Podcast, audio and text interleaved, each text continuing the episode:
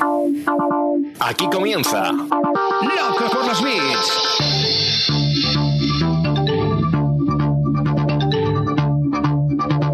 El podcast de e-commerce y marketing online de Emiliano Pérez Ansaldi.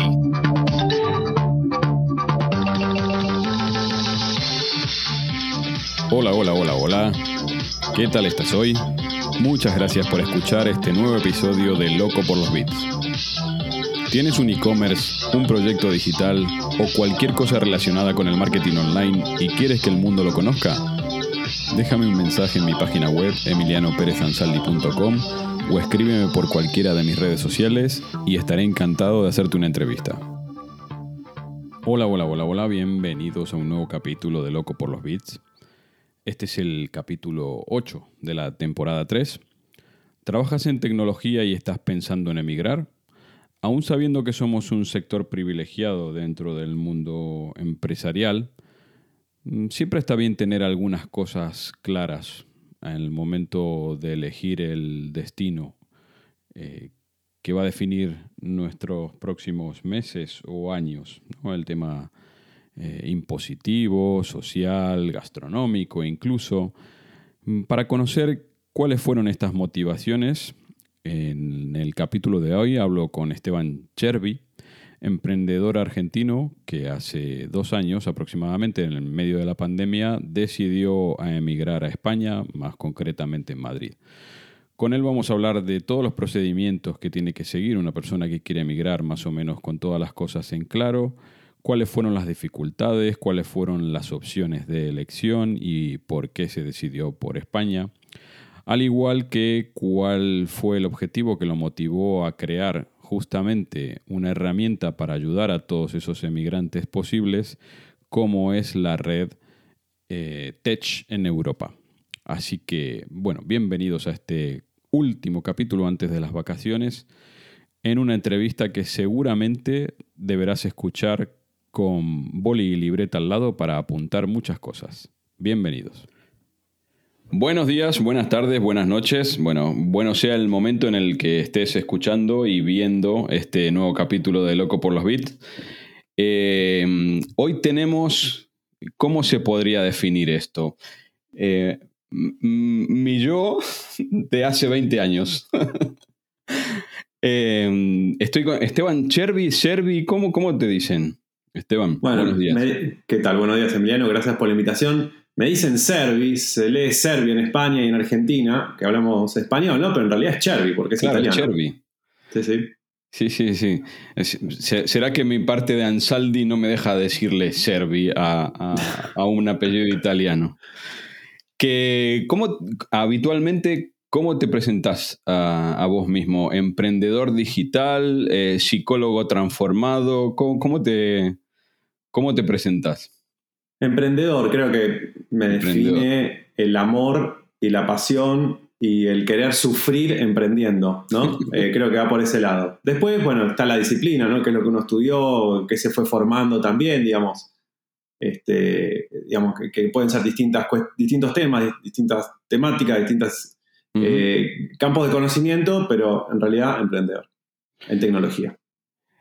Eh, me, me, parece la palabra emprendedor involucra, involucra tantas disciplinas y es lo, que decís, ¿no? Es, al final los caminos de la vida son inescrutables como los del Señor y, y te va llevando para, para lados a veces por pulsiones contenidas, un psicólogo seguramente que, que lo, lo, sabe mejor, eh, y otras veces mm, simplemente por mera supervivencia, ¿no? Pero... Sí, total, creo que al final eh, todas las personas tenemos, eh, digamos, en, la, en, las distintas perillas, ¿no? Uh -huh. este, que podemos subir y bajar el volumen de, de, determinadas características, creo que todos tenemos alguna faceta emprendedora, ¿no? Digamos, tener sí. hijos, uno emprende, eh, viajar, está emprendiendo un viaje, eh, comenzar un nuevo trabajo, estás en, una parte tuya, está emprendiendo una nueva aventura también. Digo, hay características emprendedoras más o menos en toda la gente. Hay gente que tenemos más esta vertiente emprendedora y la, la, llevamos al punto de crear cosas eh, y soluciones para problemas que vemos en el mercado y donde hay un mercado que está dispuesto a pagar por ello, ¿no? Em, Esteban, ya te digo que, eh, bueno, nos conocemos por, también por esas casualidades de, mágicas de las redes sociales hace un poco más de un año que viniste a, Valladolid a, validar el carnet de conducir. Y en las conversaciones que pudimos tener, tanto presencialmente como por contacto digital, em, hay muchas cosas de vos en las que me veo reflejado, aunque a pesar de que la, la situación y las circunstancias varían un poco, pero me veo reflejado. Así que el cuestionario este fue mm, simplemente cosas que a mí me hubiese gustado preguntarme a mí mismo eh, en esa situación, ¿no? Pero esta no, la primera no. Eh, el, orden de las preguntas, haciéndole un guiño a Simon Sinek eh, en su Golden Circle, eh, comenzando con el porqué, que dice que todo comienza en el porqué y el saber responderse sobre esos porqués. Así es. Mm, justamente, ¿por qué un psicólogo termina, termina dedicándose al emprendimiento digital? Bueno, eh, es una buena pregunta. En realidad, a ver, eh, y, lo que es interesante de la pregunta también es que todo el mundo la, la hace de la misma forma. ¿Por qué alguien que empezó estudiándose o formándose en un tema, después termina en otro, convirtiéndose como en otra cosa. Y en realidad fue todo en paralelo, ¿no? O sea, no es que hubo primero, o sea, fui psicólogo y después fui emprendedor. Yo en realidad desde los 16 años que ya tenía una página web, un canal de IRC, de chat, un foro con B-Bulletin que se usaba y PHPBB, que eran las tecnologías, estamos hablando hace 20 años atrás, eh, ya tenía un newsletter en Elistas, que era un proveedor que era, creo que eran españoles inclusive, eh, cuando todavía no estaba tan desarrollado el email marketing, tenía 6.000 suscriptores y, creaba y compilaba CDs de seguridad informática, software de seguridad informática, escribía tutoriales sobre cómo, para que la gente aprenda a usar esas herramientas, a proteger sus computadoras, a romper también cosas. Y, y bueno, y mientras hacía eso yo quería estudiar, a mí me gustaba mucho todo lo que era Internet, pero yo era chico, era la época de las .com, pero yo tenía 15, 16 años, o sea, me quedaba gigante en realidad las .com, ¿no? Pero sabía que había algo por ahí que me gustaba, me interesaba mucho todo lo que era publicidad y marketing, y quería estudiar marketing. Em, y mi viejo me dijo, no, pará, no estudies marketing. Si vos querés entender por qué, digamos, cómo persuadir a la gente para que compre un producto, un servicio, o dar a conocer una marca, una audiencia determinada, no estudies marketing, tenés que estudiar psicología. y eso me marcó mucho porque obviamente lo, lo escuché, tomé la decisión, estudié psicología, él también era psicólogo, y mm, entonces eh, eso me permitió abrir muchísimo la cabeza porque cuando entendés o empezás a estudiar el comportamiento humano, por qué pensamos como pensamos, cómo a, veces tomamos decisiones creyendo que son racionales cuando en realidad son inconscientes, ¿no? que hay otros factores que no gobernamos, pero cuando uno va a terapia te das cuenta que esas fuerzas están ahí, que las tiene uno mismo dentro, esas pulsiones, ¿no? Y el, valor de lo simbólico y todo eso. Entonces, obviamente después me fui capacitando en marketing, fui aprendiendo marketing y eso me ayudó a hacer crecer mis proyectos, a hacer crecer eh, proyectos de seguridad informática, mi empresa de hosting Neolo, que la creé hace 20 años, ¿no? Eh, y después es fácil porque querés aprender SEO, querés aprender eh, pauta, ¿no? performance, a gestionar campañas en Facebook Ads, en Google Ads, bueno, una vez que entendés la lógica, cómo funciona el comportamiento humano, los, anuncios publicitarios, las keywords, todo te suena muy natural y muy simple de, gestionar, ¿no? Así que ese fue un poco el origen.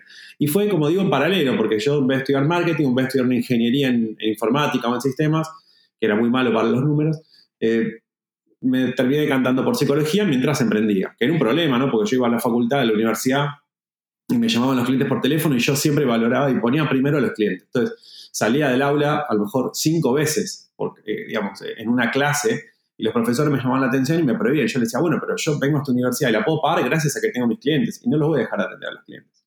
Y bueno, fue medio complicado, pero bueno, así tuve que contratar a las primeras personas y bueno, uno va avanzando, ¿no?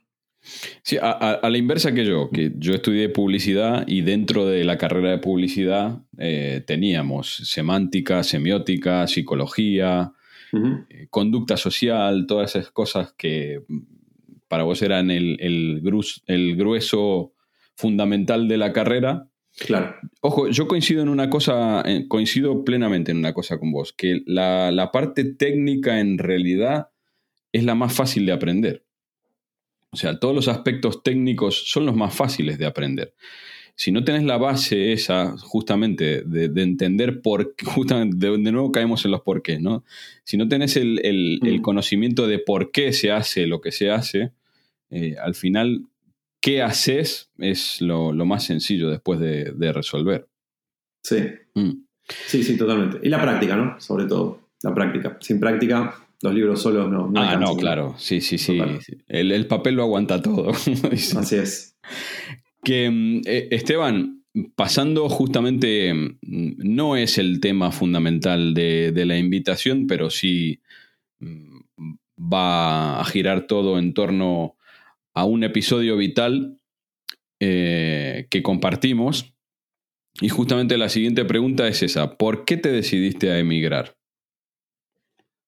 Bueno, qué buena pregunta, ¿no? ¿Te decidiste o decidieron? Porque al igual que en mi caso, Mm, fue una decisión familiar, ya venías con, esposa. Sí, totalmente, con esposa y con hija. En realidad, em, a ver, mi, mujer siempre quiso... Te ha eh, permitido mate, ¿eh? porque es... Eh, perfecto, sí, sí, sí, está muy bien, está muy bien. la, realidad es que mi, mujer siempre quiso emigrar, siempre quiso vivir afuera. Y yo la verdad es que no quería, tenía digamos, mucho arraigo familiar y demás. Pero bueno, ya tenía experiencias en mi familia, mi primo se había ido, mi hermano se había ido también. Y vi que cuando les preguntaba a esa gente, che, ¿te fuiste y estás contento? Y no vuelvo más, me decían. Yo bueno, si salieron de la Matrix, entraron en otra Matrix y no quieren regresar, eh, por algo será, digo, había, había, algunos indicadores, ¿no? Y después, bueno, un poco la gestión de la pandemia, eh, siendo 100% sincero, ¿no? Digo, eh, la gestión de la pandemia, digamos, una cuarentena que duró casi un año, ocho meses sin poder salir de la casa. Eh, había sido padre, yo no, te dejaban ni llevar a tu hijo a los controles médicos, ¿no? Porque la locura era total, ¿no? Entonces, eh,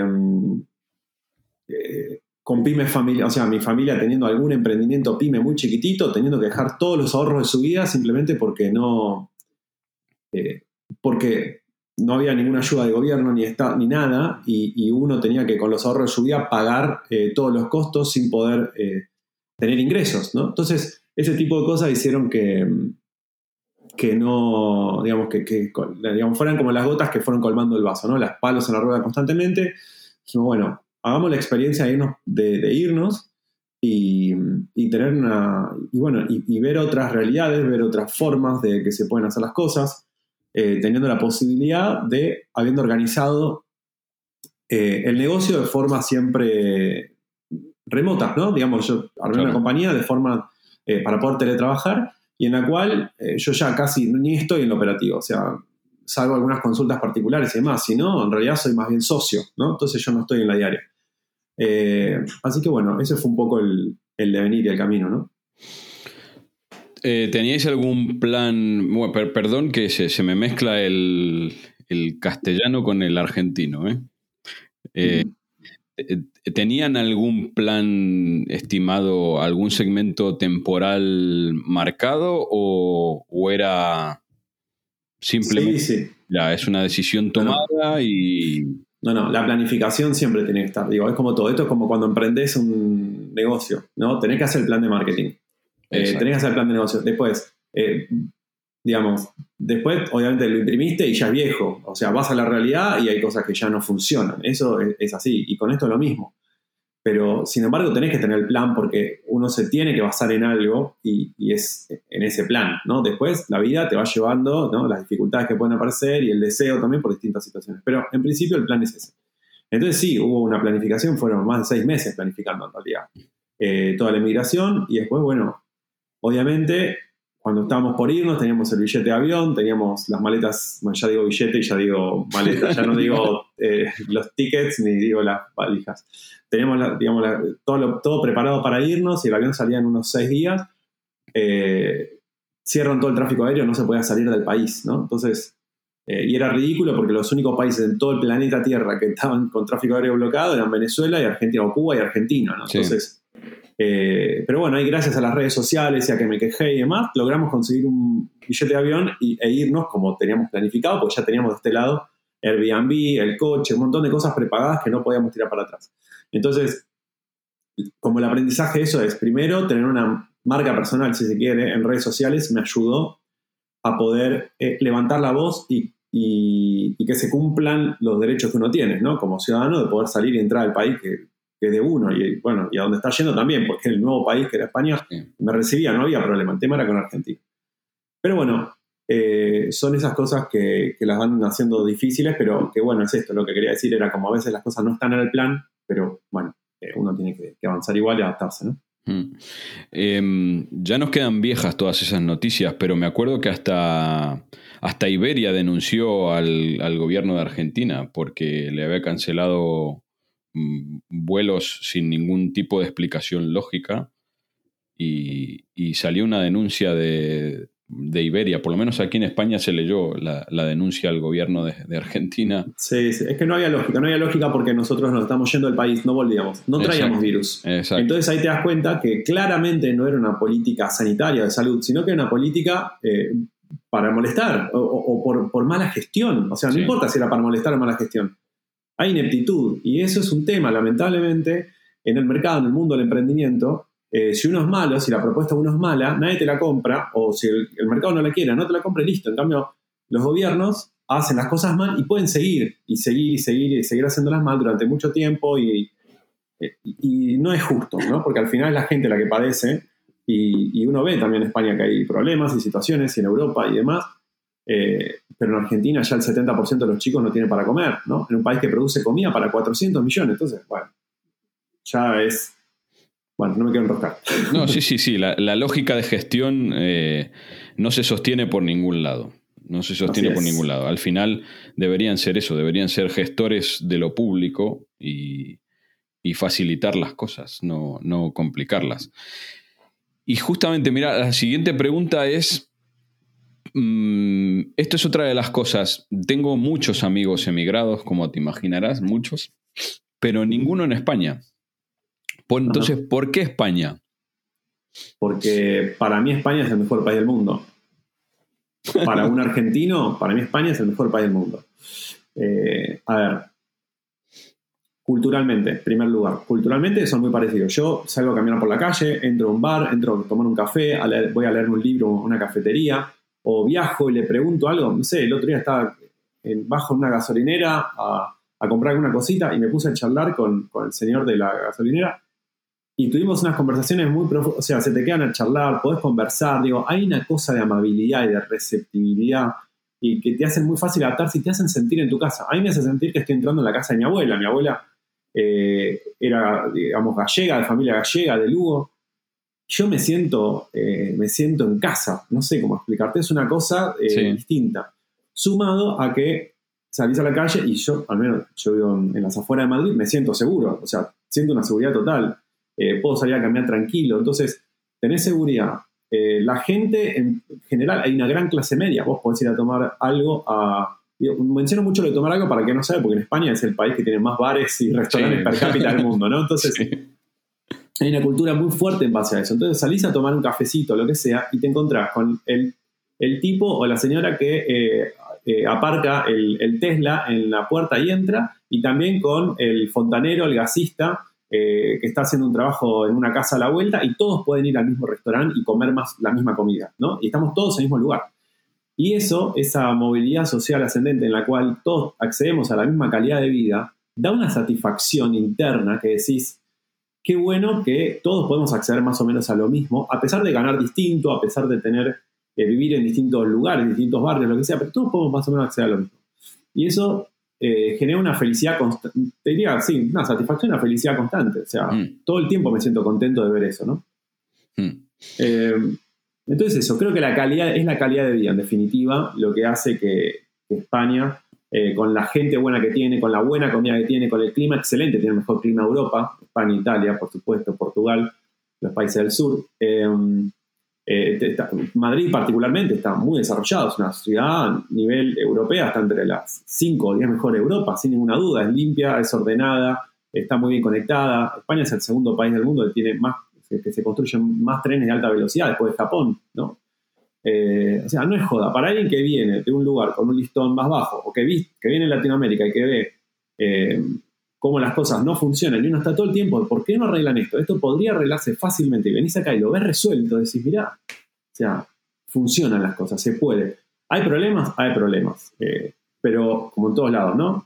Pero hay menos problemas. ¿Y se queja la gente? Sí, se queja la gente. Pero yo escucho las cosas que se quejan y para mí son, son cosas niñas. Exactamente, sí, son, son boludeces, absolutamente. Sí. que yo coincido, eh, coincido, por, por eso vivo en España hace casi 20 años, prácticamente 20 años. Yo coincido, ya te digo que tengo amigos viviendo en Alemania, viviendo en Estados Unidos, viviendo en Reino Unido, en Australia. Y, Obviamente que hay cosas que funcionan mejor en esos países, pero en conjunto la calidad de vida que percibo que tengo yo y sobre todo que tiene mi hija, no la tienen en esos, en esos países. Eh, uno cuando vive un tiempo, cuando se le va el enamoramiento natural, cuando llega a un país y se le va el enamoramiento natural, y se empieza a quejar de cosas, obviamente porque tiene derecho a quejarse, porque para eso paga impuestos, eh, te das cuenta justamente de que esas cosas que faltan por arreglar son pequeños detalles para hacer todavía mejor la, vida de la gente, no son problemas estructurales gigantescos. ¿Sí? Totalmente. Sí, no, es que la gente se muere de hambre en la calle, como en algún momento pasó, porque eso también está bueno decirlo, para los que viven acá, que los chicos que van a, los jóvenes que van a la escuela y demás, que sepan que en algún momento en España hubo 70%, 60% de pobreza también, ¿no? Por eso vos tenés una abuela de Lugo y yo tengo un padre de Pontevedra. Absolutamente. Eh, hay tres, somos 300.000 argentinos viviendo en, España, pero españoles viviendo en Argentina fueron 3 millones. O sea, eso para tener una dimensión y que hay que cuidar mucho el país en el que uno vive, ¿no? Para que no, no volver atrás. Exactamente, sí, sí, sí, sí. Sí, que nada, nada está garantizado de por, de por vida y para siempre. Exacto. Mm. Sí, sí, Y relacionado con esto, ¿por qué Madrid? Viniendo de Buenos Aires, ¿por qué Madrid? Porque esa fue la razón por la cual yo me escapé de Madrid. bueno, está bien. Y bueno, esa misma razón es por la cual nos quedamos en Madrid nosotros. Ah, vale. Sí, sí, sí. A ver, en realidad em, Madrid tiene un poco del espíritu de Buenos Aires, pero en Europa, ¿no? Es como una versión mejorada de Buenos Aires. Sí, exacto. Con las calles más limpias, con los edificios más iluminados, bien pintados, las cosas que uno quisiera ver en Buenos Aires. Menos ruidosa que Buenos Aires. Mm. Eh, con más desarrollo en todo sentido, en inmobiliario, en negocios, en turismo. Eh, mejor, eh, mejor transporte, mejores escuelas, eh, mejores universidades, todo, como que todo es una versión mejorada de Buenos Aires. Y es muy parecida. Yo camino a veces por calles o voy conduciendo y miro y digo, siento que estoy en Buenos Aires. Es increíble. O sea, tengo un flashback en la cabeza que es increíble. Y me gusta porque es como mm, los madrileños, sobre todo, tienen como una mentalidad mucho más abierta al mundo que, me, que, según mi experiencia personal, en otras partes de España, que quizás te escuchan hablando castellano, español y te, miran como raro, ya no les gusta tanto, eh, te hablan, eh, ellos sabiendo hablar obviamente castellano, te hablan en algún otro idioma, entonces vos decís, está bien, yo no hablo el idioma que vos estás hablando, hablame castellano, aparte no, es que nací acá tampoco, digo, no es que sé hablar tres idiomas de, España, sé hablar castellano.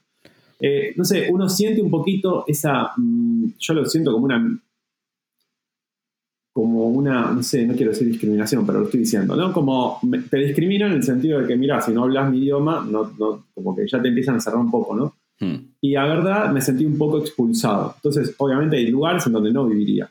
Eh, pero esa fue mi experiencia personal, no significa que le pase a todos. Hay gente que está viviendo en distintas regiones y cada uno tiene que vivir en donde le pueda aportar y donde se sienta cómodo, cómoda.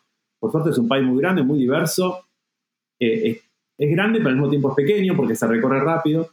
Y esa es otra ventaja de Madrid, ¿no? que está equidistante de toda, de toda la península, de toda España, con lo cual uno puede visitar cualquier lugar más o menos al mismo, al mismo tiempo. Eh, y la posibilidad de desarrollo, la mentalidad de la gente de trabajar más, que digamos, se trabaja más cantidad de tiempo, hay más cantidad de esfuerzo a la hora del trabajo.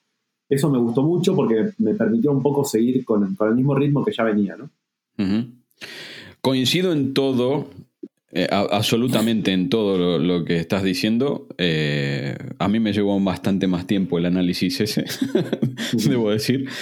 Yo me escapaba de la gente, sobre todo el, mm, no me veía capacitado de nuevo viviendo en una ciudad de 5 millones de habitantes. Clarísimo. Eh, yo vivía en Caballito, en Buenos Aires, y tenía la oficina en Belgrano y una hora y media de viaje para todos lados y no, no, no me veía capaz. Pero otra de las cosas que dijiste y que cuesta imaginárselo es que el, desarrollo de las ciudades medianas y pequeñas en España es prácticamente el mismo que el que tiene Madrid. O sea, puedes vivir perfectamente con todos los servicios, con el acceso a todos los servicios públicos eh, en una ciudad como la que vivo yo, que es Valladolid, que tiene 350.000 habitantes, eh, exactamente igual que, que hay en Madrid. Y eso es otra de las cosas que no pasa en Argentina. No pasa, eh, no, no pasa en Sudamérica, no pasa. Digo, algo que es interesante para, para quien esté pensando pronto en, moverse para, para, España o para algún otro país de la Unión, es que el concepto de pueblos, ¿no? Uno cuando dice un pueblo en España, también hay pueblos que realmente están vaciados, ¿no? La España mm. vaciada es un gran concepto. Invito a que la audiencia también lo google y que no lo conoce. Pero los pueblos, hay pueblos en, en, España que tienen a lo mejor 20.000, 30.000 habitantes y tienen parques infantiles geniales dos o tres escuelas bilingües, públicas, obviamente. Públicas, sí. Eh, que tienen em, el centro de deportes del ayuntamiento, que es público, que seguramente es gratuito o cuesta muy, muy poco dinero. Y tiene pileta olímpica de natación, cancha de fútbol, eh, cancha de fútbol pista de pádel, pista de tenis. O sea, tiene toda la infraestructura, nivel, eh, no sé, nivel Madrid, nivel Barcelona, nivel Bilbao, o sea, primera, ¿no? Y y eso está bueno, internet de alta velocidad, te vas a un pueblo y tenés internet desde el móvil a 600 megas, ¿no? Y eso te permite trabajar y, conectarte con, la gente que vos querés a una, eh, con una calidad increíble. Y estás en un pueblo, ¿no? Y con los costos mucho más bajos de vivienda, muchísimo más bajos, y eso es una gran ventaja también. Sí, sí, sí, exacto. Una de las cosas que me sorprendió eh, a mí es que justamente el sistema de transportes completo es público. O sea, los autobuses, los, los colectivos, son públicos en toda España. No hay empresas de autobuses eh, privados, eh, urbanos digo, eh, porque después tenemos el, el interurbano o el de larga distancia, sí que es privado, pero el urbano es público en todos lados de España. Y funcionan, y tienen aire acondicionado, y son eléctricos, y si vos pasás por la calle caminando como peatón cruzando la calle, el que está manejando el autobús frena y te deja pasar, porque hay un respeto por la vida humana, ¿no? y son cosas que quizás pasan desapercibidas para quienes nacieron y crecieron acá porque ya están acostumbrados a eso. Pero no es normal, no, es normal y por eso uno lo valora tanto, ¿no? hay que cuidarlo tanto. Sí, sí, eso como consejo a, los españoles que, que vayan a visitar Argentina eh, el pisar la, senda peatonal no te garantiza el paso. No, te garantiza el choque, así que cuidado. Cuidado, cuidado. Mm, volviendo al tema, al tema profesional. Yo te conocí justamente por, por, una, básicamente por una comunidad de, Slack, de, de Tech en Europa, que yo creo que en un principio estaba pensada para, para los que trabajaban mm, exclusivamente en tecnología y vivían en, Europa. Eh, ahora, bueno, ha tenido un crecimiento impresionante desde que yo me di de alta y me parece que hay casi emprendedores de todo tipo, no solamente la mayoría, el 98% creo que serán de emprendedores digitales o trabajadores digitales, pero ya hay de más cosas también. Pero, ¿por qué, por qué te decidiste abrir eh, la red? Bueno, está muy bien la pregunta. Cuando uno emigra hay, bueno, varias fases, ¿no? Lo que es el duelo migratorio. Mm. Y mm, en uno de los momentos es muy importante poder integrarse, ¿no? A la, comunidad local y, aprender el idioma y aprender las costumbres, porque en definitiva es el lugar donde uno va a estar viviendo, donde va a estar invirtiendo, lo más importante que tiene, que es la vida del tiempo. Y para, ese proceso sirve mucho en realidad eh, vincularse a través de los grupos con los que uno tenga más afinidad. Entonces dije, bueno, existen grupos de expatriados, de gente que ya haya hecho mi camino, de migrantes eh, que sean argentinos, que trabajen en digital, en tecnología, que son los temas de interés que, tengo yo, que tenés vos, y que vivan en la Unión Europea. Entonces pregunté en Twitter, me dijeron que, no, que no había, pero uno dijo, ah, yo existo, yo también estoy, pero no existe el grupo. Y bueno, armé un Google Forms rápidamente, este, y empezamos con un WhatsApp que se llenó súper rápido en 100 personas. Y claro, dijimos, chicos, no podemos, o sea, trabajamos en tecnología, no podemos tener un WhatsApp, o sea, tenemos que tener una herramienta un poquito eh, que estemos más acostumbrados a, trabajar. Y bueno, y ahí nos pasamos a Slack y hoy somos más de 2.000 en menos de dos años, ¿no? En el cual se están sumando más de 100 personas al mes. Eh, y para ser admitido o admitida, la característica principal es eh, trabajar en tecnología, ser emigrante, pero obviamente hay, gente, hay, hay algunos españoles también y demás, hay algunas personas que no son argentinas también, y estar viviendo en la Unión Europea, o sea, hay que estar, hay que estar acá. Eh, y se suman 100 al mes, con lo cual tres familias por día de personas que trabajan en Haití están eh, emigrando hoy, ¿no? Eh, el 80% a España. Así que España está capturando todo ese, todo ese capital, todo ese talento, ¿no? Este... Es tristísimo y es emocionante y esperanzador a la vez. No sé, tengo una mezcla de sentimientos ahí. Yo creo que al final, eh, o sea, es doloroso, pero es positivo, digo. Al menos en la comunidad, a ver, es una burbuja. Hay gente que la mayor, el 95% de la gente en menos de tres meses consigue empleo. Está mm. trabajando, en menos de tres meses. Eh, gente que tiene un salario medio más alto que el salario medio español. Es gente que más del 80% tiene título universitario es muchísimo, no tengo el dato exacto, pero mucha gente que viene esponsoreado, patrocinado por empresas españolas para venir a trabajar acá a España, para aportar a España. Entonces, digo, claramente España... Y casi todos con los papeles asegurados también. ah, sí, sí, porque el, más del 85% tenemos eh, abuelos o abuelas españoles o italianos, o sea, europeos, con lo cual venimos directamente y, tenemos el, DNI español o el, NIE, ¿no? Digamos, eh, como el DNI de ciudadano europeo. Y el que no lo tiene viene esponsoreado, o sea, son empresas españolas que piden traer ese talento para acá. Entonces, eh, bueno, España se ha convertido en un imán de todo ese talento argentino, que Argentina lo está expulsando porque las políticas son expulsivas.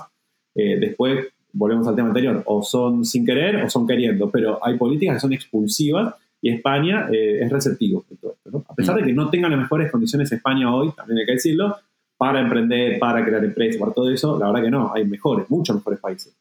Eh, que, pero España atrae por todo esto otro que decíamos antes, ¿no? Por lo cultural, por el idioma, por, eh, eh, por el clima, por la buena comida, por el costo de vida, etc. Sí, sí, sí. tengo una pregunta más adelante, vamos a ahondar en eso. Dale. pasamos al segundo círculo, que es el, cómo. ya un poco lo adelantaste. ¿cómo, ¿cómo, nace Neolo y ¿Y por qué? qué? hueco en el mercado viste? O no hueco, sino qué deficiencia había en el mercado en ese momento para crear la empresa de, hosting. Sí.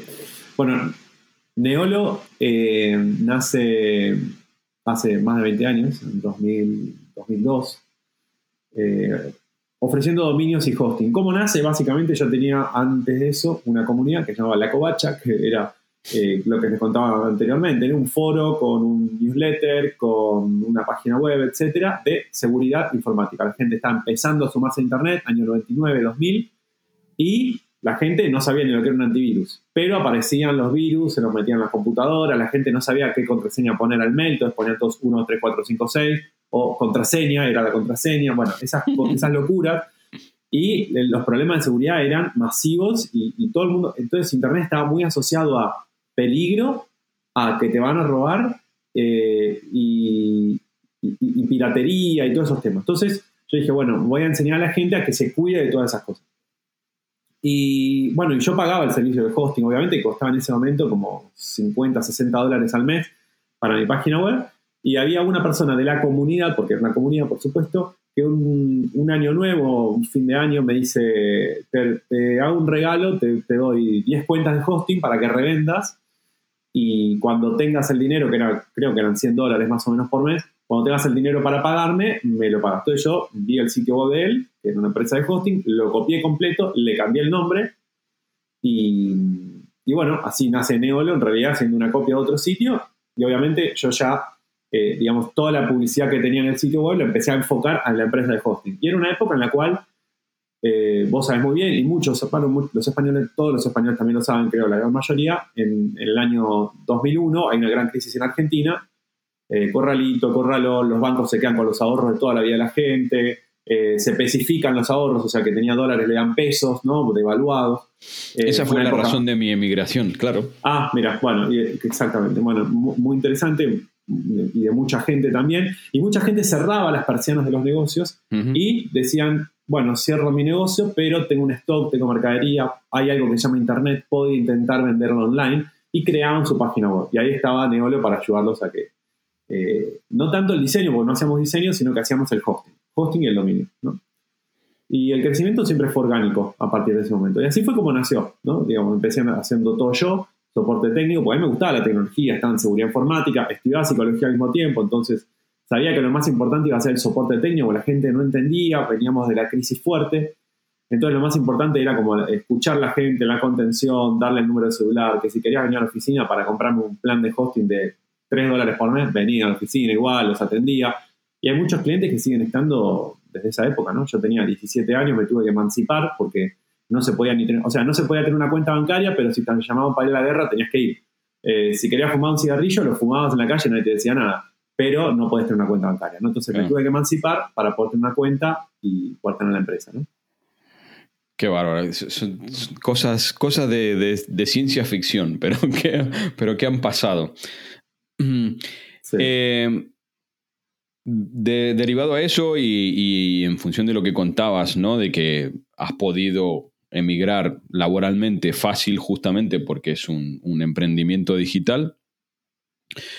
Eh, una pregunta que siempre me hago y me pasa a mí desde que vendimos la, agencia con mi socia, es cómo te terminas integrando en un ecosistema digital español viniendo de Latinoamérica y trabajando, como vemos, eh, de forma remota casi el 100% del tiempo. O sea, ¿qué ejercicio consciente mm. haces para, para, poder integrarte en el ecosistema eh, emprendedor español?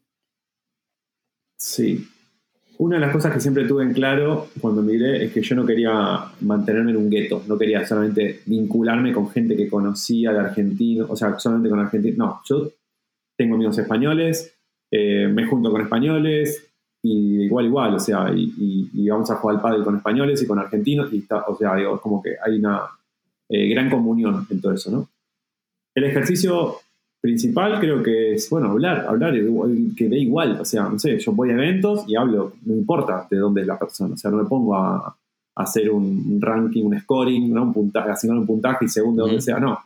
Eh, obviamente con el argentino a veces tenés más puntos en común porque tenés un pasado en común, pero solo el pasado, ¿no? De pronto con el español tengo más el presente y, el futuro. Eh, pero creo que el ejercicio principal es ese, en los eventos, en las ferias, en los congresos, eh, son, son, buenas instancias para, poder vincularse, ¿no? Hmm. Te lo digo porque, por lo que suelo ver de la, de la última oleada de, de migrantes, es que no sé la razón, pero no, no, terminan de soltar. Yo me fui muy mal de Argentina, así que a mí me pasó todo lo contrario. Yo no quería saber nada ni de Argentina ni de argentinos, nada, absolutamente. Entonces, eh, todas mis amistades eh, fueron, fueron y son, son españolas de, aquí, ¿no?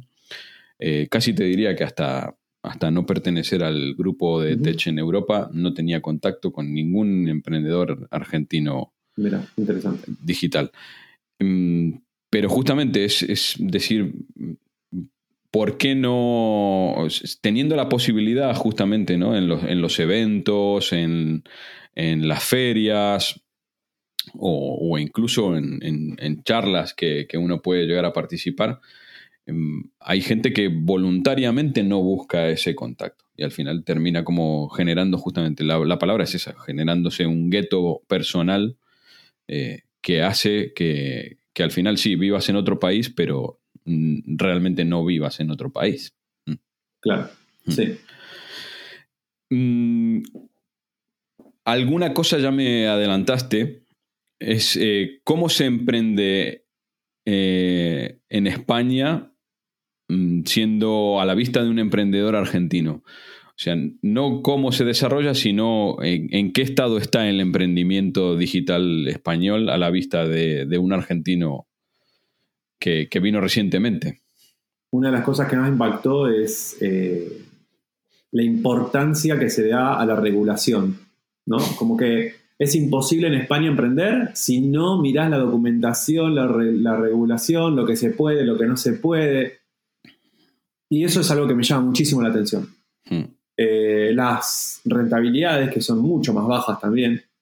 Hmm. Eh, pero es como que yo veo que no, no, no voy a, o sea, sí, voy a generalizar. Se emprende con menos estrés. O sea, la sensación que me da es que el emprendedor no está poniendo, casi te diría, su vida en juego, ¿no? O la sangre a la hora de emprender. Como que la pasión está mucho más bajado el volumen, es mucho más tranquila eh, a la hora de emprender que, lo que ocurre, por ejemplo, en, Argentina, en Buenos Aires, en Córdoba, en Rosario, en ciudades argentinas que, que tienen mucho empuje emprendedor. En España no es necesario emprender para vivir bien, no hace falta. Eh, en Argentina, si querés hacer alguna diferencia y algún día querés tener tu piso propio de dos ambientes, de dormitorios, tenés que emprender, porque si no es imposible, porque no existen los créditos hipotecarios y si no heredaste, entonces la única forma es que emprendas y que tengas muchísima suerte eh, y que lo hayas planificado también, pero que también al final hay un componente ahí de, azar y de randomness y demás, que, puedas hacer una gran diferencia para poder ser dueño de algo, ¿no? Si no, es imposible. Acá no, acá vos con un empleo más o menos puedes tener tu crédito hipotecario y comprar tu piso y poder tener tu coche y poder irte de vacaciones igual. Entonces es como que al tener todo eso, no vamos a decir garantizado, pero como que se puede acceder con mucho menos esfuerzo. Entonces veo que el emprendedor español es como mucho más racional, está más enfocado en la burocracia y en la resolución de esos temas y en seguir los pasos para emprender, cuando en Argentina, con el cambio de reglas semanal que tenés, porque te cambia la cotización del dólar, porque antes podías hacer una transferencia ahora no podés, porque antes podías eh, importar tu producto y ahora te piden coima, y ahora no lo puedes hacer más, y ahora te dicen, no, este producto está permitido, ahora está prohibido, y ahora otro pudo importar 10 veces más productos que vos porque tiene otro mejor contacto, entonces ya tu empresa está por fundirse, entonces vos tenés que conseguir un contacto mejor. Y eso acá no pasa, porque la regla es la misma para todos. Hay corrupción, bueno, sí, todo el mundo hay corrupción, pero muchísimo menos comparativamente. Entonces, acá eh, yo veo a los emprendedores españoles muchos más zen, ¿no? Eh, comparados con, Argentina. Eh, ¿Es mejor, es peor? Es distinto, no sé, no, no, no digo que sea. Y, sin embargo, hay gente que también que igual está estresada y que se pone nerviosa y todo, por supuesto, ¿no?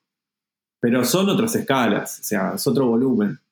Eso nada que ver, no tiene nada que ver. No, no, para mí no hay punto de comparación. Eh, una, una acotación del narrador.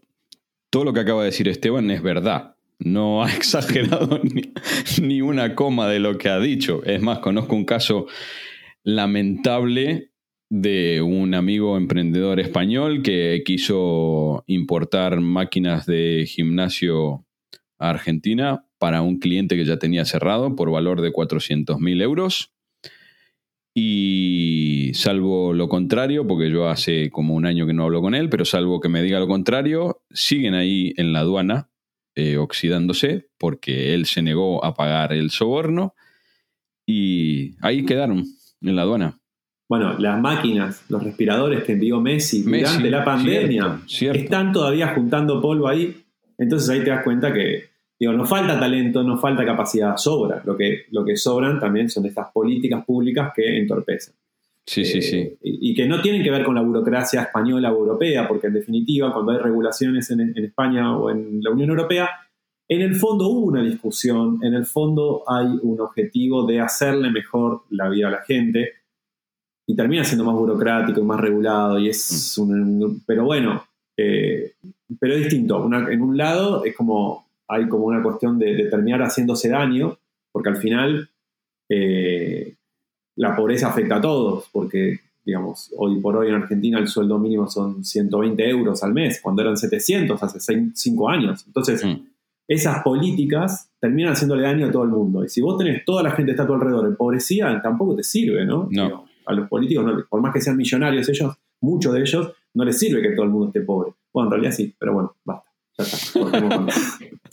Pues, pues sí, sí, sí. Ahí subyace que sí les sirve. El tema es ese. Que, ojo, eso nos da, también lo he hablado con, un gran amigo que tengo viviendo en Estados Unidos, nos da eh, una ventaja y es el gen de supervivencia este constante, ¿no? Y el saber buscar la escapatoria para cualquier problema que pueda llegar a, tener. Sí, no, a mí no me gusta ese gen, no lo quiero. No, no. No lo quiero, o sea, no tiene que estar, no tiene que existir, está mal. Que cuando cada vez que pasa una moto por la calle, yo me dé vuelta con miedo, después de dos años de vivir en España, a que me roben el móvil, hmm. está bien toda esa energía tiene que estar en otras cosas, tiene que estar en mirar lo lindo que están los árboles, en a dónde voy a ir a comer, en qué libro voy a leer. En eso tiene que estar la energía, en cómo voy a ir a jugar con mi hija, cuándo voy a jugar al pádel con mis amigos. Ahí tiene que estar la energía, no en, todas esas alertas que. Entonces, no está bueno. Eso lo quiero subrayar. Por más que, bueno, puede ser una ventaja, sí, porque te saltan las alarmas, porque uno mide más el riesgo, pero eh, será mejor no tenerlas. Sí, sí, sí, no. Es, es eh, esto sí me, lo vas a corregir seguramente, es el cerebro límbico este, ¿no? El de... Sistema límbico, sí, sí, total. Eh, todo, lo, todo, lo, todo lo racional se apaga y solamente se enciende la supervivencia, ¿no? sí, sí, sí. La parte del cerebro más primitiva, ¿no? digamos, el cerebro reptiliano, que se llama que es lo más antiguo, que tiene decenas y cientos de miles de años de, evolución eh, primaria. Exactamente, exactamente. Eh, otra pregunta sobre esto, sobre, sobre el, cómo. Justamente, mira, lo, dijiste las palabras exactas. ¿Cómo se gestiona ese duelo migratorio? O sea, ¿qué cosas se deben hacer o se pueden hacer para gestionar ese duelo migratorio? Es muy personal. Eh, es muy personal. Para mí, o sea, hay gente que te dice, soltá, no, no sé, no leas más cosas de tu país anterior, eh, ¿qué seguís mirando? Bueno, cada uno tiene sus tiempos, sus formas, sus modalidades de, llevar adelante los duelos, ¿no? Hay duelos que llevan más, otros que llevan menos. Hay que ver a qué uno le, va a hacer duelo y a qué no. Hoy estamos en un mundo mucho más globalizado. Eh, pero yendo a, responder tu pregunta, creo que es muy importante tratar de adaptarse localmente. O sea, uno cuando emigra tiene una hiper perceptibilidad, ¿no? Empieza a prestar atención a un montón de cosas y a comparar con lo anterior. Es imposible no comparar, porque es todo lo que uno venía de, no sé, 20, 30, 40, 50 años de hacer las cosas de una forma y venís ahora y se hace distinto. y, es distinto. Entonces uno presta mucha más atención. Y en ese prestar atención, creo que está bueno involucrarse, poner un poco el cuerpo. Entonces, eh, si acá, no sé, hay que reservar para poder ir a un restaurante, para poder ir a comer, bueno, en vez de quejarme, porque yo no lo voy a poder cambiar eso, bueno, nada, empezar a hacer las reservas, ¿no? Eh, si tengo la posibilidad que me invitan a tomar algo, ir o invitar yo a tomar un café o tomar una cerveza a alguien, ¿no? Eso también, por supuesto. Entonces, empezar a meterse, interesarse por el idioma, interesarse por la cultura, interesarse por la historia.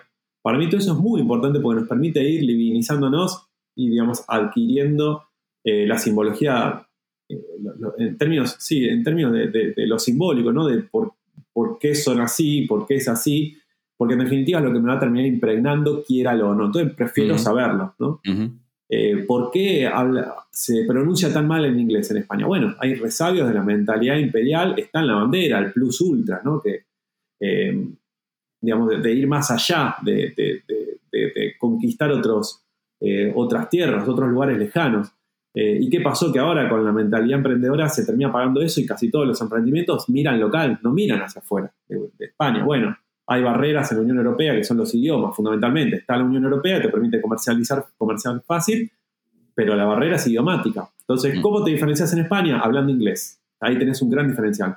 Si hablas francés, si hablas italiano, hablas holandés, bueno, alemán, tenés una gran diferenciación. Entonces, empezar a entender cómo funciona la cultura, la sociedad y demás, permite a uno adaptarse mejor, entender de qué va la situación y también poder diferenciarse, ¿no? Porque en definitiva uno es inmigrante, uno es expatriado hasta acá, pero uno que tiene que querer adaptarse está bueno, porque para que inmigraste también, y entonces incorporar todos, todos esos eh, activos del nuevo país me parece que está buenísimo, aparte, país hermoso, cultura hermosa, ¿no? Eh, hay un escritor que seguramente conoces, argentino, Casiari, Andrés o Hernán. Sí, Andrés. Hernán, Hernán, Casiari. Eh, a mí me gusta cómo escribe, no me gusta cómo piensa, o sea, tengo que decirlo. Y, pero hay una cosa que sí, que escribió hace mucho tiempo y dice que al final existen dos modelos de, de emigrante, solamente. Está el inmigrante que cuando llega desarma la maleta y, acomoda su vida al nuevo lugar donde, donde está viviendo. Y hay un emigrante que no desarma nunca la maleta y la mantiene armada y la mantiene ahí cerca eh, para, poder, eso, cogerla, ya no, me sale ni la palabra, para, para, poder agarrar la maleta rápido y, volverse Argentina a, o al país que sea la primera oportunidad que tenga. Y como en todo en la vida, yo creo que el equilibrio está justamente en la mitad, ¿no? O sea, como decías, eh, el, duelo... No, no, sé si es tanto un duelo. En mi caso, por ejemplo, ya te digo que yo me fui muy mal de Argentina y lo que yo tenía me duró dos años, debo confesarlo, era leer las cosas de Argentina para un proceso de reafirmación propio. Decir, mira, todo lo que, todo lo que pasa malo me reafirma en mi decisión de que tomé la mejor decisión posible. Y eso tampoco está bueno. Es decir, mira, lo único que estoy haciendo es decir, qué listo que soy yo y qué tontos que son estos que se quedan en ese... No, pero está bien, ¿eh? Yo creo que está bien. Ese proceso de racionalización, de justificación de por qué uno tomó la decisión que tomó, yo creo que es válido.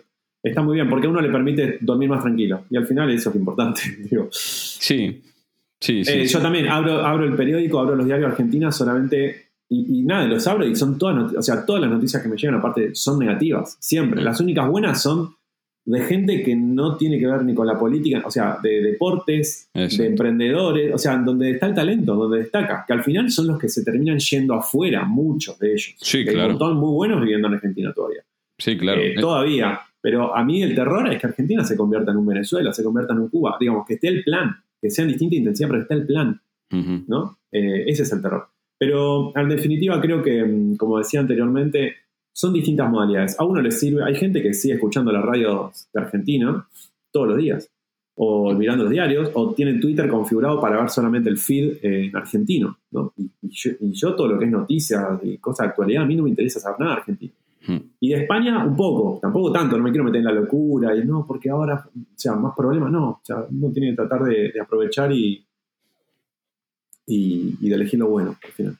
Sí, sí, exacto. Al final, eh, esa es la clave, eh, poner el filtro más, más gordo o más fino mm, que le sirva, que le sirva a uno. A cada uno, sí. Sí, exacto. Que mm, vamos con el último bloque, con el, con el qué. Mira, esta es una, pregunta que, creo que ya dijiste algunas pinceladas. ¿Qué perfil tiene mayoritariamente el emigrado argentino? Por lo que, por los datos que seguramente puedes recabar De, la red. totalmente, por encuestas y por, las preguntas que les hacemos cuando se suman. Mira, más del 80% tienen ciudadanía europea, o sea, tienen abuelos o bisabuelos o padres o algo que eh, con orígenes españoles principalmente o italianos. Eh, son profesionales, también más del 80 y pico por ciento son profesionales, el 90 y pico por ciento consigue trabajo en menos de tres meses, eh, tienen muy buen nivel de inglés, eh, ¿qué más? Y la mayoría no se volvería a Argentina y están contentos viviendo acá. O sea, están contentos viviendo en, Europa eh, y no se volverían a Argentina.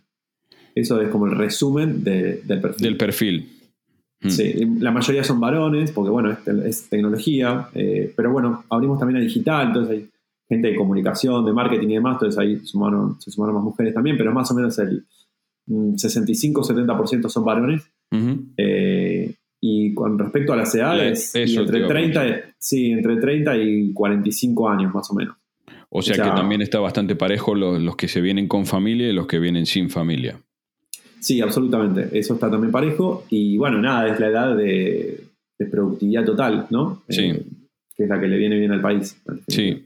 Y sobre todo por eso te lo preguntaba, pues, el concepto este que, dijo Esteban en una de las respuestas de, España vaciada es la, imposibilidad de hacer un recambio generacional en algunos pueblos y ciudades de España, porque la gente ya está muy mayor.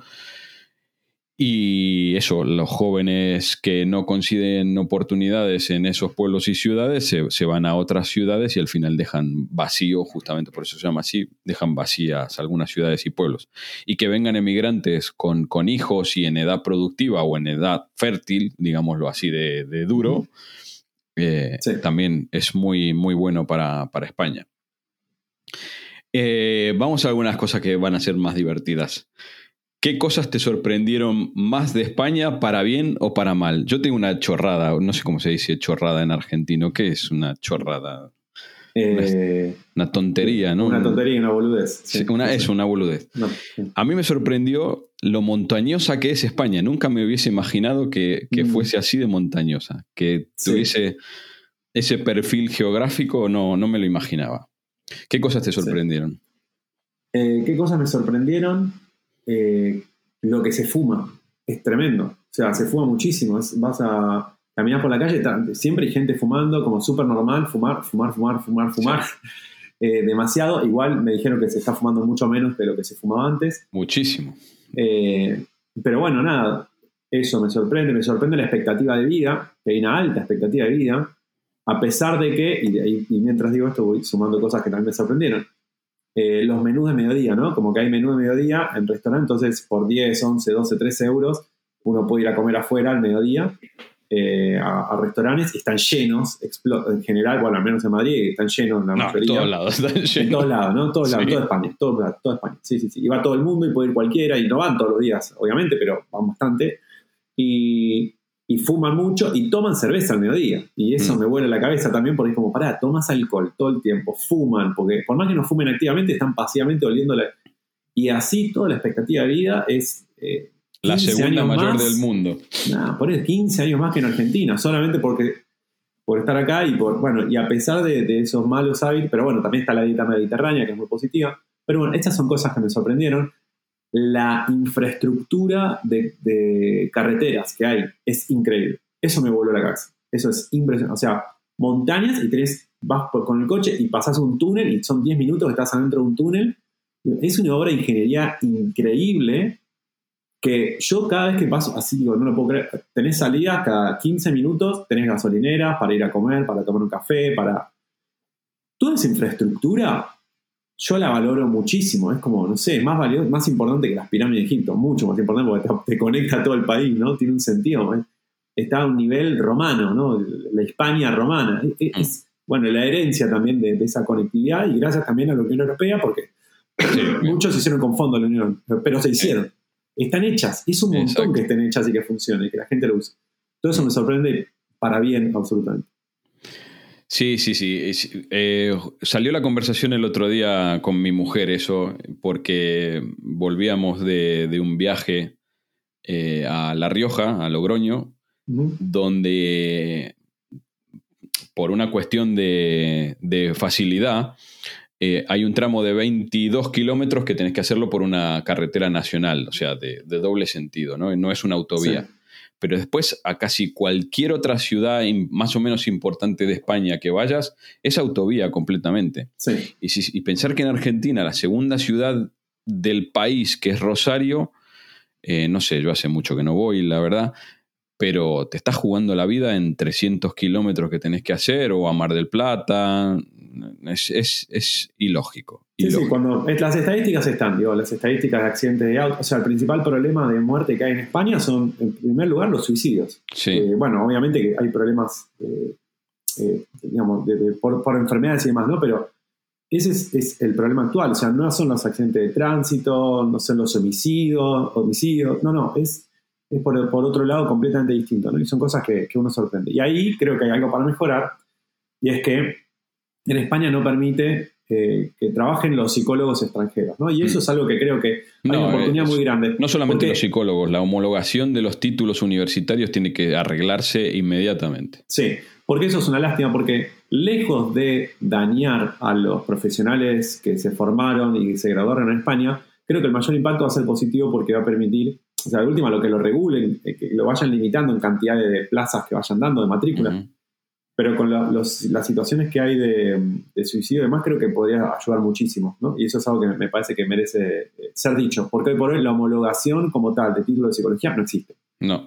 Y, Argentina tiene muy buena escuela de psicología por toda la influencia francesa que hubo, inglesa, eh, de maestros franceses e ingleses que llevaron a los mejores psicólogos, eh, sociólogos, psicoanalistas y demás, que bueno, hoy muchos están viniendo para acá y terminan siendo camareros, que está bien ser camarero, está muy bien, pero aportarían mucho más valor eh, con todo lo que, lo que estudiaron, ¿no? Y creo que eso es algo que, España no debería dejar pasar.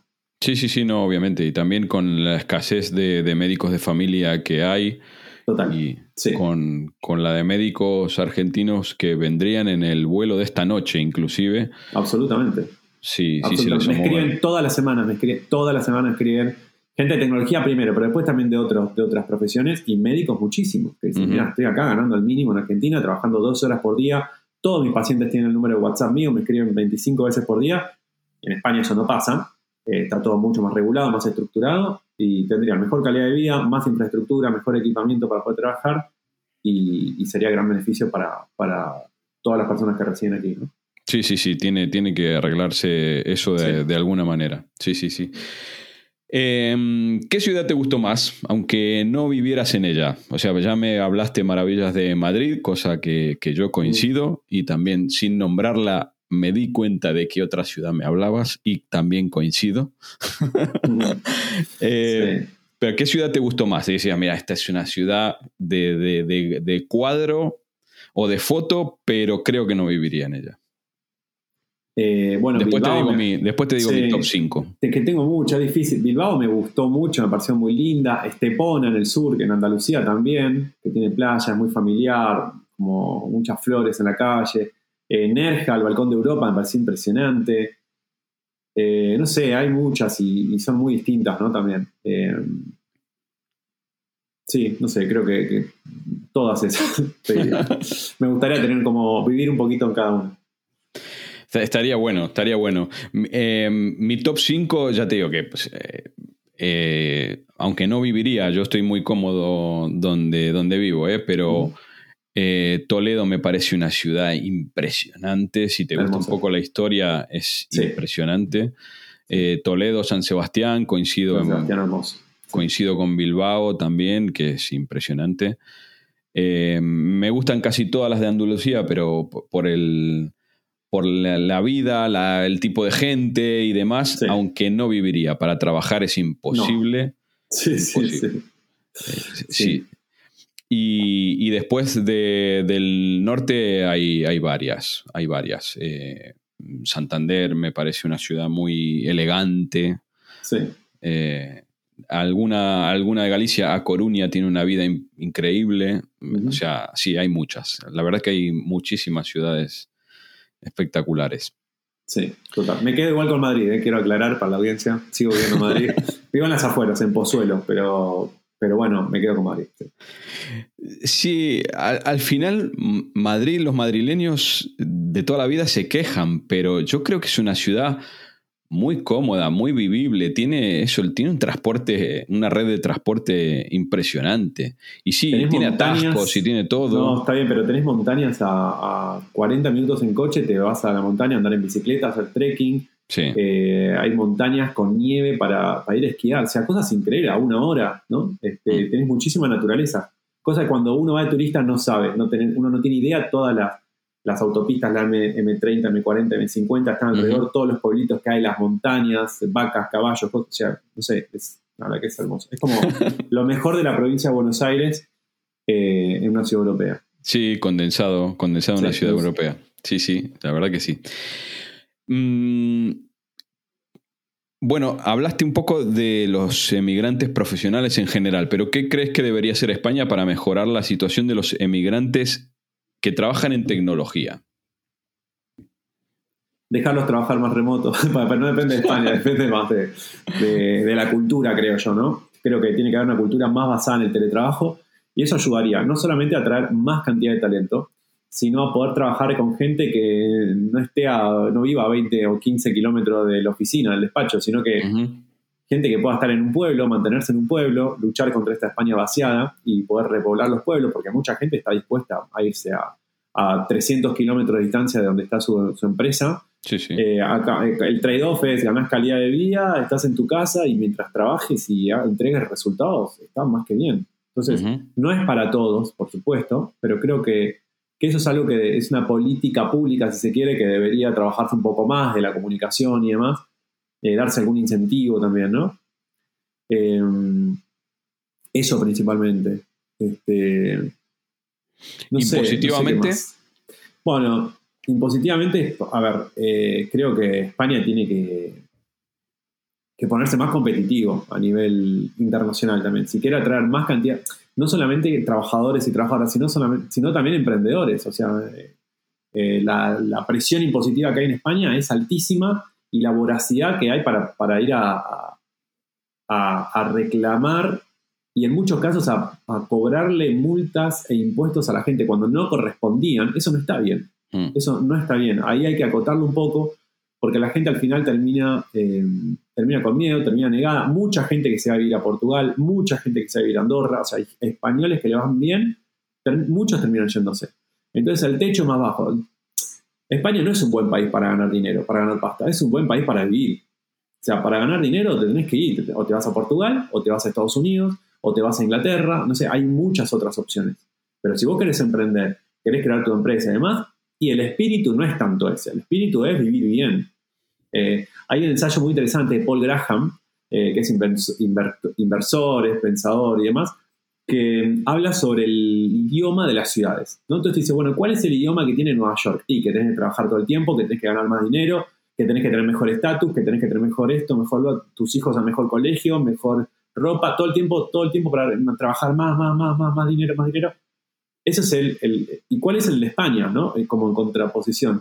Y bueno, eh, la calidad de vida, tener tiempo para charlar, para los amigos, eh, para irte de vacaciones, para descansar, ¿no?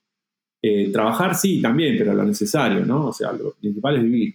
Entonces, pero bueno, creo que España se está dejando afuera la oportunidad de que muchas empresas decían instalarse en España en vez de en Portugal, en vez de en Países Bajos, en vez de en Inglaterra, porque tiene la calidad de vida que es lo más difícil de lograr. Todo lo demás son pavadas, son boludeces, son chorradas. Se, logra fácil. La política pública para atraer emprendedores y que se creen las empresas acá y fomentar el teletrabajo y que los pueblos se repoblen, eh, repueblen, eh, eso es bastante simple de hacer en la práctica. Pero bueno, falta a lo mejor la... O sea, me gusta visibilizarlo. Después, bueno, tiene que estar el deseo de la sociedad en general para empujar a las políticas públicas a que eso ocurra, ¿no? Eh, sin decir nada, vamos a decir todo. Yo creo que las próximas elecciones, las dos que se vienen grandes, van a marcar un poco la pauta de qué tipo de, qué tipo de vida o qué tipo de gobierno eh, se, intenta, se intenta elegir, ¿no? Es decir, yo también, ojo, yo pago un huevo de impuestos, un huevo. Debo estar en el rango entre el 37 y el 39%. Eh, valoro muchísimo justamente todo lo que destacábamos como bueno de España, ¿no? Las infraestructuras, eh, los túneles, el, AVE, el tren de alta velocidad, todo eso cuesta muchísimo dinero pero creo que gestionando un poco mejor los recursos se podría, se podría facilitar. Sin, ojo, sin generar un agravio comparativo con la persona que ya viene y que vive aquí, ¿no? O sea, si tú dices, el, inversor que venga de afuera va a pagar el 20% de impuestos. Dice, no, ¿y por qué? Eso parece las empresas de telefonía. Dice, ¿por qué a los nuevos le, das mejores condiciones que a mí, que, vengo viviendo aquí de toda la vida? Y no. Lo que hay que lograr justamente, sin cometer ningún agravio comparativo, eh, un poco de menor presión fiscal para, que se puedan desarrollar mejores y más cantidad de negocios. Total. Y estaría bueno también que, miren las cosas que ya se hicieron y no funcionaron en otros países de corte socialista, comunista, etcétera, ¿no? Exacto. hay un montón de cosas que yo veo que acá las dicen, ah, mirá, vamos a hacer controles de precios. Vamos a regalarle dinero a los jóvenes pero esto ya se hizo y ya fracasó. ¿Por qué vos lo vas a hacer? ¿Por qué se va a hacer aquí y va a funcionar? Y ya está probado que no funciona. Entonces, hagamos cosas que funcionan. No gastemos energía en lo que no va, ¿no? Eh, uno lo ve muy claro Porque uno ya lo vivió, o sea, yo ya lo pasé esto, vengo del futuro, o sea, no, no es por acá, no es, por, no es así. Quizás hay cosas que se hacen que están bien que se hagan, ¿no? Pero, pero hay otras que no, ya está probado que no funcionan. Sí, sí, no, y no van a funcionar. No es que por, por el, la, diferente idiosincrasia o por estar en Europa, no, no van a funcionar, nunca van a funcionar. No, totalmente. No, está, está clarísimo. Em, ahora visto con perspectiva, y con la perspectiva eso de dos años, dos años y un poquito, ¿no? Van a ser dos años, sí, en un mes. Mm, ¿Qué pasos crees que tiene que dar una persona que quiera emigrar de manera ordenada? Y pongo el ordenada entre comillas porque a veces eso, la situación te obliga a decir, mira, me voy mañana, pero si pudieses organizar eh, esos pasos, mm, ¿cuáles son los que tendría que dar? Bueno, eh, lo primero es saber que hay que emigrar legalmente, o sea, con una residencia legal. No podés irte ilegal. O sea, bueno, sí, hay gente que lo hace, no lo recomiendo en absoluto. Pero sí o sí encontrar la forma de poder emigrar legalmente, de poder estar dentro de... Porque es un sistema operativo la Unión Europea y para entrar en ese sistema operativo tenés que estar legal. Si no, no te atienden los hospitales, no puedes ir al colegio, no puedes alquilar, no puedes tener una tarjeta de crédito, no puedes tener un celular, no o sea, no puedes, un móvil, no puedes tener no, formas parte de los beneficios eh, de, de, estar acá. La gente no lo eh, entiende eso, ¿eh? Pensé que sí. No, vos sos un. No sé cómo se traduce. Vos sos un garca y, que me estás queriendo decir eso para que no vaya. No, no se entiende. Cada uno, bueno, digo, hay gente que lo hace eh, sabiendo que después de un tiempo puede acceder a determinadas cosas. Pero bueno, yo no, le, no, no, estoy hablando por esa gente, yo le hablo al que quiera hacer... Hay una cosa que, que es muy como europea, que es tipo, bueno, vamos a hacer las cosas bien, no sé, y es simple, o sea, y que es distinto a la mentalidad en la TAM, porque en la TAM, en Latinoamérica, si vos querés hacer todo bien, te fundís, no puedes hacer nada, básicamente, porque las reglas están hechas para, porque nadie cumple las reglas completamente, porque si la si vos dejas pasar a, los peatones cuando pisan la cebra, eh, te chocan los coches que vienen de atrás. Entonces vos no podés tampoco, o sea, el sistema te lleva a, esa locura. En cambio acá, el sistema es hacer las cosas bien. Y uno tiene que hacer las cosas bien porque uno está acá. Eh, y uno se fue también porque uno quería un sistema que, haga para hacer las cosas bien. Entonces, la primera es buscar la forma de tener la residencia legal. Hay muchas formas, hay abogados y abogadas de extranjería que se encargan de resolver esas situaciones también. Entonces, eso primero. Después saber por qué uno está emigrando, o sea, cuáles son los motivos por los cuales yo me quiero ir. Y teniendo en cuenta eso es, ¿por qué el nuevo país me la va a resolver? ¿Y cuál va a ser ese país? ¿no? Entonces, en mi caso particular, agarramos un mapa y dijimos, bueno, ¿qué es importante? Bueno, cultura similar es muy importante. Bueno, listo. Entonces, ya vamos tachando, no sé, no me voy a ir a los países de Asia, no me voy a ir, a África no me voy a ir, a los de Europa del norte y la verdad que el clima, y es importante, la verdad que valoro mucho por estar en camiseta, ¿no? Y que, haya lindo clima. Entonces no me quiero a los países del norte de Europa, eh, no me voy a ir a Canadá, bueno, entonces, y ahí vas acotando, bueno, a ver, y por idioma, sí, porque Países Bajos te puedes ir, Alemania te puedes ir, y, pero el clima, el idioma, bueno, entonces vas acotando un poco. Y España, bueno, un poco más ordenado que Italia, bueno, y así uno va decantando, ¿no? Eh, entonces, hacer una buena planificación y no de uno solo, uno con las personas con las que está emigrando, si es con la familia, con los adultos o las personas que tengan mentalidad adulta, porque hay chicos que tienen 15 años que son muy sabios también, entonces escuchar a toda la familia y saber qué es el plan y por qué te está yendo y a dónde te querés ir y por qué ese país te lo va a resolver, ¿no? Y mm, eso es como lo principal. Después, bueno, ir a hablar mucho, hay que hablar con la gente que ya hizo el camino, es súper importante. Eh, en psicología está el social proof, ¿no? que es la prueba social, que es que las personas confiamos más en aquellas marcas, en aquellos productos y servicios que otras personas ya confiaron. Las reseñas, las opiniones, son importantes por eso, porque nos muestran, son señales, indicadores que nos dicen, acá la gente ya confió, entonces seguí, anda a comer este restaurante, compra esta marca de laptop, compra, no sé, tal cosa, porque te sirve. Y con emigrar es lo mismo, uno tiene que hablar con gente que ya lo hizo, esas van a ser las reseñas que nosotros vamos a tener. Y después, bueno, cada experiencia es diferente. Hay personas que les gustan determinadas cosas y otras que no. Hay gente que, le, que, que quiere, no sé, trabajar en una mejor empresa, otro que quiere más seguridad, otro que le interesa que sus hijos vayan a la mejor educación posible. Entonces, bueno, tener en cuenta todos esos motivos por los cuales uno emigra para la ciudad donde uno está yendo. Porque si uno dice, no, yo quiero que mis hijos aprendan español e inglés. Bueno, entonces no te vayas a ir a Valencia ni a Galicia ni a Cataluña. ¿Por qué? Y no, porque las escuelas bilingües son catalán y español, valenciano y español, eh, castellano, digamos, no español. este, entonces, hay que tener en cuenta. Entonces, la etapa de research, de investigación, es súper importante. Eh, hay que investigar y nunca se termina de investigar y nunca es suficiente. Y cuando ves una, ves una opinión, vas a tener otro que dice otra. Pero bueno, si estás emigrando, estás emprendiendo, estás haciendo un plan, tenés que investigar todo, charlar y en algún momento decantar y decir, bueno, vamos para acá. Y si no funciona, tratar de tener otros planes. Eh, es muy, muy, muy difícil llegar y no tener red, ¿no? Por eso también inventamos, creamos cre, eh, Tech en Europa, ¿no? Que es para ayudar un poquito a toda esa gente que está emigrando y que está en tecnología. Pero si no estás en tecnología, bueno, hay otras redes también, hay un montón, por suerte cada vez más, cada vez es más fácil. Y la tecnología ayuda mucho y asesorarse muchísimo con toda la parte impositiva, con la parte legal, eh, hay que aprender, tenés que aprender cómo funcionan las cosas en el nuevo país, ¿no? Es muy importante.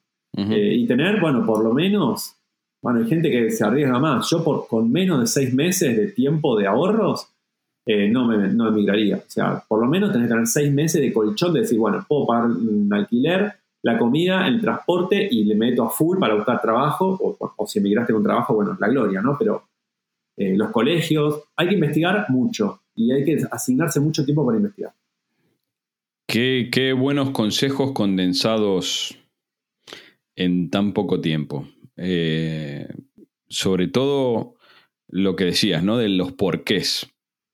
O sea, si uno sabe, yo siempre lo digo de, otra manera, ¿no? Digo, siempre tienes que acordarte del día antes de, emigrar. ¿Qué porqués estabas preguntándote en ese momento, en el día antes de emigrar? ¿Por qué estoy emigrando? ¿Por qué no me aguanto esto, esto, esto, esto y esto? Si el otro destino lo va a resolver eso, entonces si lo resuelve, mm, nunca vas a poder volver a ese día cero. Mientras que se resuelvan esas cosas. Y otra de las, y otra de las cosas que dijiste, eh, que es el tema del colchón económico, ¿no? Ya digo que las situaciones varían muchísimo de persona a persona, pero eh, España y Europa no es lo que era hace 20 años en este momento. Entonces, a pesar de que la burbuja tecnológica hace que la probabilidad más alta sea que puedas conseguir trabajo de manera muy rápida, si sos, programador, por ejemplo, frontend, backend, a las 5 horas estás trabajando para una empresa española. Pero tener ese colchón económico te da la posibilidad de encararlo de otra manera. Sí, total. Y, saber también de que hay veces, que, o, la mayoría de las veces, casi todos los casos que conozco, eh, si tenías un puesto en Argentina, cuando venís a España, no, lo más probable es que tengas que bajar un escalón. ¿no? Bajarte un escalón eh, durante un tiempo y, una vez que lograste, lograste como la estabilidad y demás, ahí vas a tener seguramente la oportunidad de volver a tu nivel eh, que tenías previamente. Pero eso es importante. Y hay mucha gente que viene y que tiene que hacer otro tipo de trabajos que no hubieran hecho nunca en el país anterior. ¿no? Digo, yo tengo familiares que con título profesional, todo, y vinieron acá y al principio camarera, camarero. Pero bueno, cuatro meses, seis meses, sí, bueno, no, hay ningún problema, digo, está todo bien. Y estaba súper eh, contento. Eh, absolutamente, eh, porque digamos, tenés tus derechos, tenés tus cosas, digo, no, ningún, no, hay ningún issue con eso, o sea, está todo bien. Eh, y eso es algo que cuesta entender, ¿no? Porque muchos te dicen, no, pero ¿cómo vas a qué? ¿Para ir a lavar los platos allá? ¿Para lavar las...? Eh, sí, sí. ¿Y cuál es el problema? Eh, son trabajos dignos, a diferencia de la mentalidad de mucha gente que te dice, no, no es digno, es que tiene que ser digno. Los todo tipo de trabajo es, digno y tiene que tener una base de, de ¿cómo decirlo?, de de bienestar para la persona que haga ese trabajo. Digamos, de que limpia la basura en la calle, que son trabajos importantísimos. ¿Quién te va a servir en el bar si no cuando te sentás a comer? ¿Quién va a limpiar la calle? digamos, y, eso es muy, muy importante, ¿no? Este, saber de que, de que, bueno, que quizás al principio tenés que hacer otro tipo de trabajo, o trabajar en una oficina administrativa, no sé, qué sé yo, cualquier cosa, ¿no? Sí, sí, sí, pero volvemos siempre a lo mismo. O sea, yo trabajaba, trabajé de camarero cuatro meses, justamente, trabajé de camarero cuatro meses haciendo extra de bodas también en hoteles y demás. Sí. Estaba contentísimo, no, no había ningún problema, pero ¿por qué? Porque después eh, el colegio no, no, lo pagás, el hospital no lo pagás, la seguridad no lo pagás, eh, tenés ayudas para la guardería de tu hijo o de tu hija. Entonces, claro, lo, que puedas llegar a ganar en esos, en esos empleos te permite vivir perfectamente de una manera digna, sin problemas. Sí, sí, sí. De hecho, eh, yo tengo con algunos amigos que estamos acá el test de camarero. Digo, si uno está en una situación de, bueno, no sé, hace más de 20 años que, emprendí, que trabajo en tecnología, trabajo en marketing y demás, y, tengo toda la carrera, y que, voy a seguir teniéndola y sigo invirtiendo en mí todo, pero digo, si no tuviera nada de eso, pero nada, nada, nada, nada, nada, nada, estuviera totalmente en cero y tuviera que elegir entre volverme argentino, Argentina o em, trabajar de camarero acá para poder subsistir hasta poder volver a entrar en la rueda, y yo absolutamente firmo acá, me hago camarero, no tengo ningún issue. O sea, tipo, y nunca, o sea, soy malísimo con la cocina, con los platos, se me cae todo, pero no importa, pero digo, estoy dispuesto a hacer lo que haya que hacer para, ¿no? Para poder... Eh, hoy te digo eso, después uno nunca sabe, pero en principio es eso. Igual que lo que decíamos antes de los motivos para emigrar, el por qué. El país nuevo, la ciudad nueva te los tiene que resolver. Sí, pero después quizás llegaste y no te resuelve tanto, o te resuelve algunos, pero no otros, pero te da otras cosas que ni te esperabas, ¿no? Y eso es muy valioso también. Entonces, eh, lo que decíamos al principio de la conversación, creo, como que uno tiene que tener el plan, pero después el plan puede ir cambiando, ¿no? Porque también pueden ir modificándose la vida, la vida. Obviamente. Eh, última, Esteban. ¿Qué cosas de las que has hecho, eh, hiciste, no harías hoy al emigrar y qué cosas crees que sí estuvieron muy bien pensadas? ¿Qué cosas no haría? No, creo que, estuvo bien. Cuando nos vinimos, estuvimos unos meses en, el sur, en, Andalucía, en Málaga, en Valencia, en Madrid y viendo dónde vivir. Y fue Mira, eso, a lo, mejor, a lo mejor es eso. Es decir, había elegido yo yo qué sé, Valencia o había elegido Málaga y no, no me di cuenta de que, no. Sí, no, no, pero la decisión estuvo buena. Creo que estuvo bien poder ir y probar porque tenemos dudas ahí y demás, pero estuvo bueno haber probado en distintas ciudades y haber elegido donde elegimos al final. Creo que también estuvo bien. Eh, no sé. No, no, no tengo un arrepentimiento claro así de algo que hubiera hecho diferente. No, no, creo que estuvo todo bien. Quizás eh, haberme asesorado más de cómo funcionan todas las cosas acá, pero bueno, es que no existía, o sea, no había una red que me pudiera ayudar. Eh, era básicamente buscar en Google y preguntar a ver cómo se hacen las cosas, cómo, o sea, no, no, hay una, no había una red que te ayude, ¿no? que te apoye, digamos, que si preguntas algo te conteste gente que es parecida a vos. O sea, hay grupos en Facebook random que preguntás y hay gente que te contesta y no sabes ni quiénes son ni a qué se dedican. Nada. Pero bueno, no, no tengo un arrepentimiento claro. Qué bueno eso. Y bueno, eh, se supone entonces que las otras cosas sí estuvieron bien pensadas. Sí, sí, hubo bastante planificación.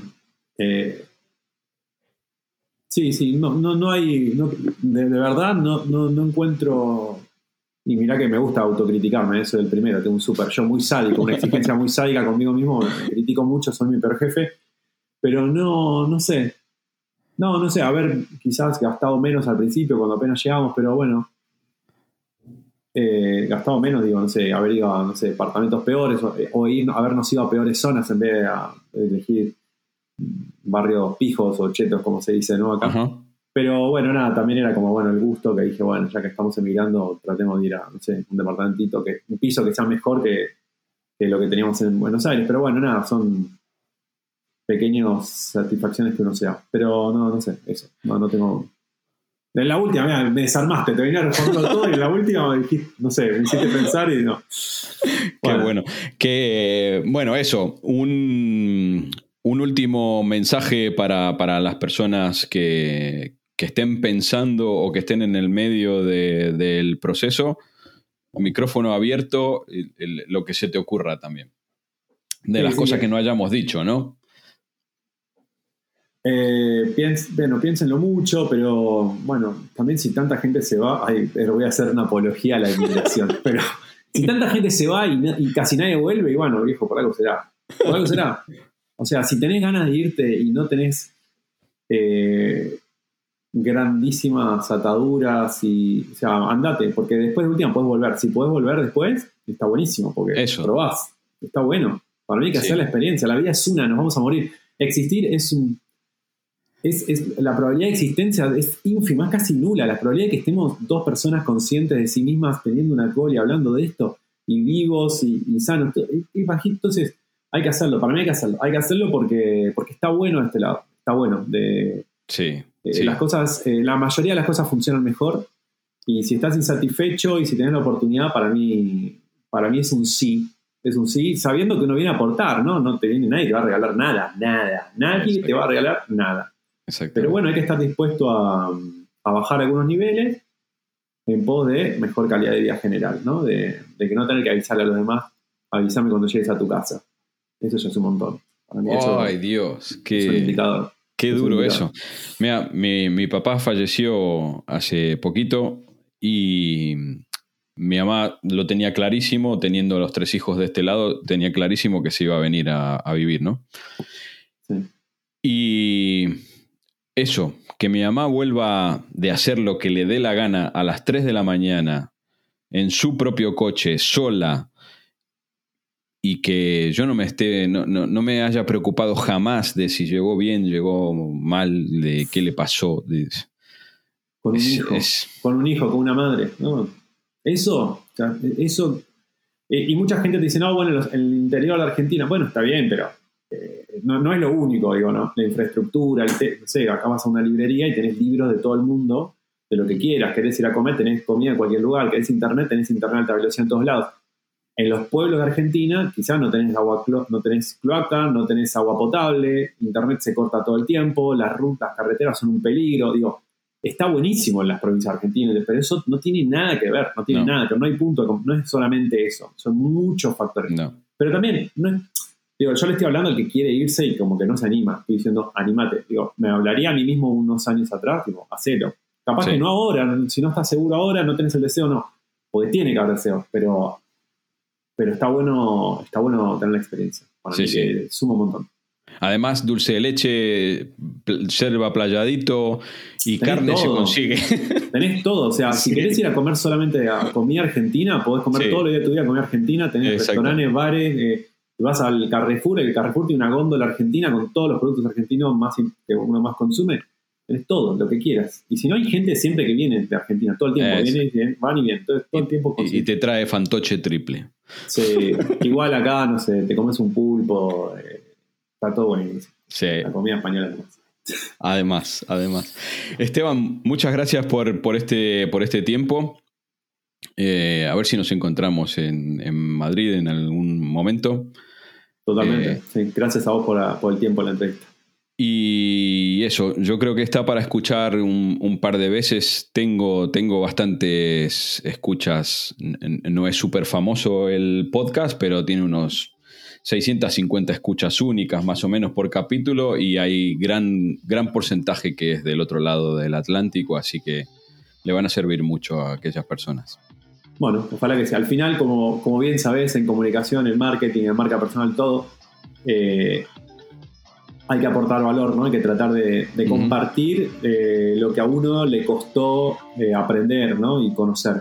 Y si uno comparte todo eso para que la otra persona que está escuchando al otro lado le sean más fácil las cosas, eh, después pasan cosas buenas, ¿no? Digo, así nos conocimos nosotros, eh, fuimos a tomar un café y demás, y quedó un muy, buena, buen vínculo, buen contacto, y cualquier cosa estamos mutuamente, y lo mismo con la gente que está escuchando al final, es ayudarnos. Y no, no, se lo, no le hablo argentino nada más, le hablo también españoles y a gente que está en cualquier lugar, porque uno nunca sabe, ¿no?